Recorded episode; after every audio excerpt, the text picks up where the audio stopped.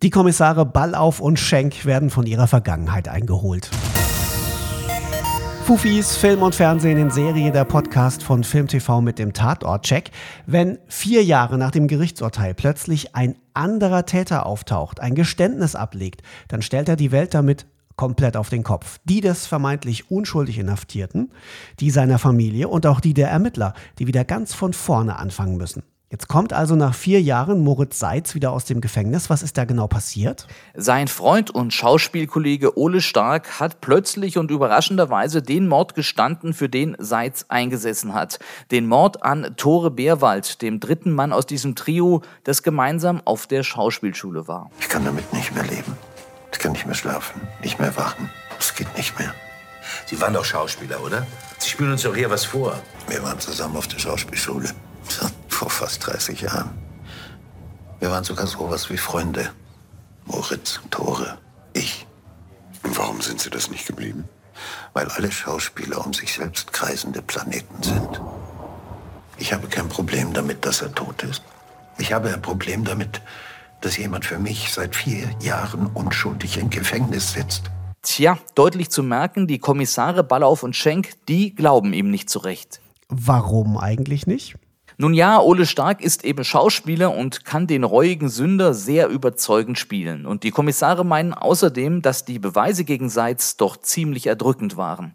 Passiert ist dieser Mord auf einer ausschweifenden Silvesterparty vor vier Jahren in der Villa von Moritz Seitz und seiner Frau Caroline, ebenfalls Schauspielerin. Der Alkohol fließt in Strömen, alte Konflikte kommen hoch. Warum bietet mir niemand was zu trinken an? Wenn man dich nüchtern schon nicht ertragen kann. Läuft's bei dir immer noch so scheiße? Als der liebe Gott den Mensch erschuf und ans Arschloch kam, hast du im Modell gestanden, Tore Bärwald. Am Ende liegt Tore Bärwald tot im Pool. Moritz Seitz wird damals verurteilt, jetzt ist er also plötzlich wieder frei und der geständige Ole Stark wandert für ihn in den Bau. Aber die Rückkehr ins normale Leben, die ist für Seitz alles andere als leicht. Wieso jetzt genau? Also was ist in der Zwischenzeit alles passiert? Naja, seine Freunde wollen nichts mehr von ihm wissen, seine alten Kontakte im Filmbusiness, die funktionieren nicht mehr. Und das Schlimmste, seine Frau Caroline hat einen neuen. Und das ist auch noch ein alter Bekannter. Es fing gerade an, wieder klar zu werden. Das Leben, es hat sich allmählich sortiert. Und jetzt... Bringe ich alles durcheinander? Hm, es tut mir leid. Ich könnte ja wieder zurückgehen und die restlichen sechs Jahre freiwillig absitzen, damit du dich besser darauf einstellen kannst. Vielleicht solltest du erst mal woanders wohnen. Ich habe die letzten vier Jahre woanders gewohnt.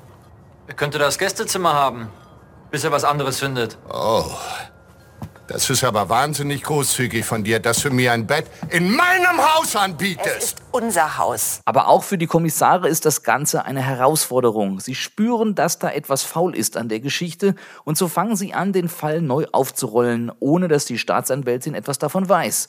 Und als am Ende die Wahrheit ans Licht kommt, müssen sie sich fragen, ob es das wirklich alles wert war. Das ist einer der besten Kölner Tatorte der letzten Jahre mit einer großartigen Besetzung. Unter anderem sind Thomas Heinze, Martin Pfeifel und Nina Kronjäger mit dabei. Der Tatort der Woche heißt Vier Jahre und er kommt wie immer am Sonntag um 20.15 Uhr im ersten und ihr habt danach ein halbes Jahr lang Zeit, euch diesen neuen Tatort auch in der Mediathek anzusehen.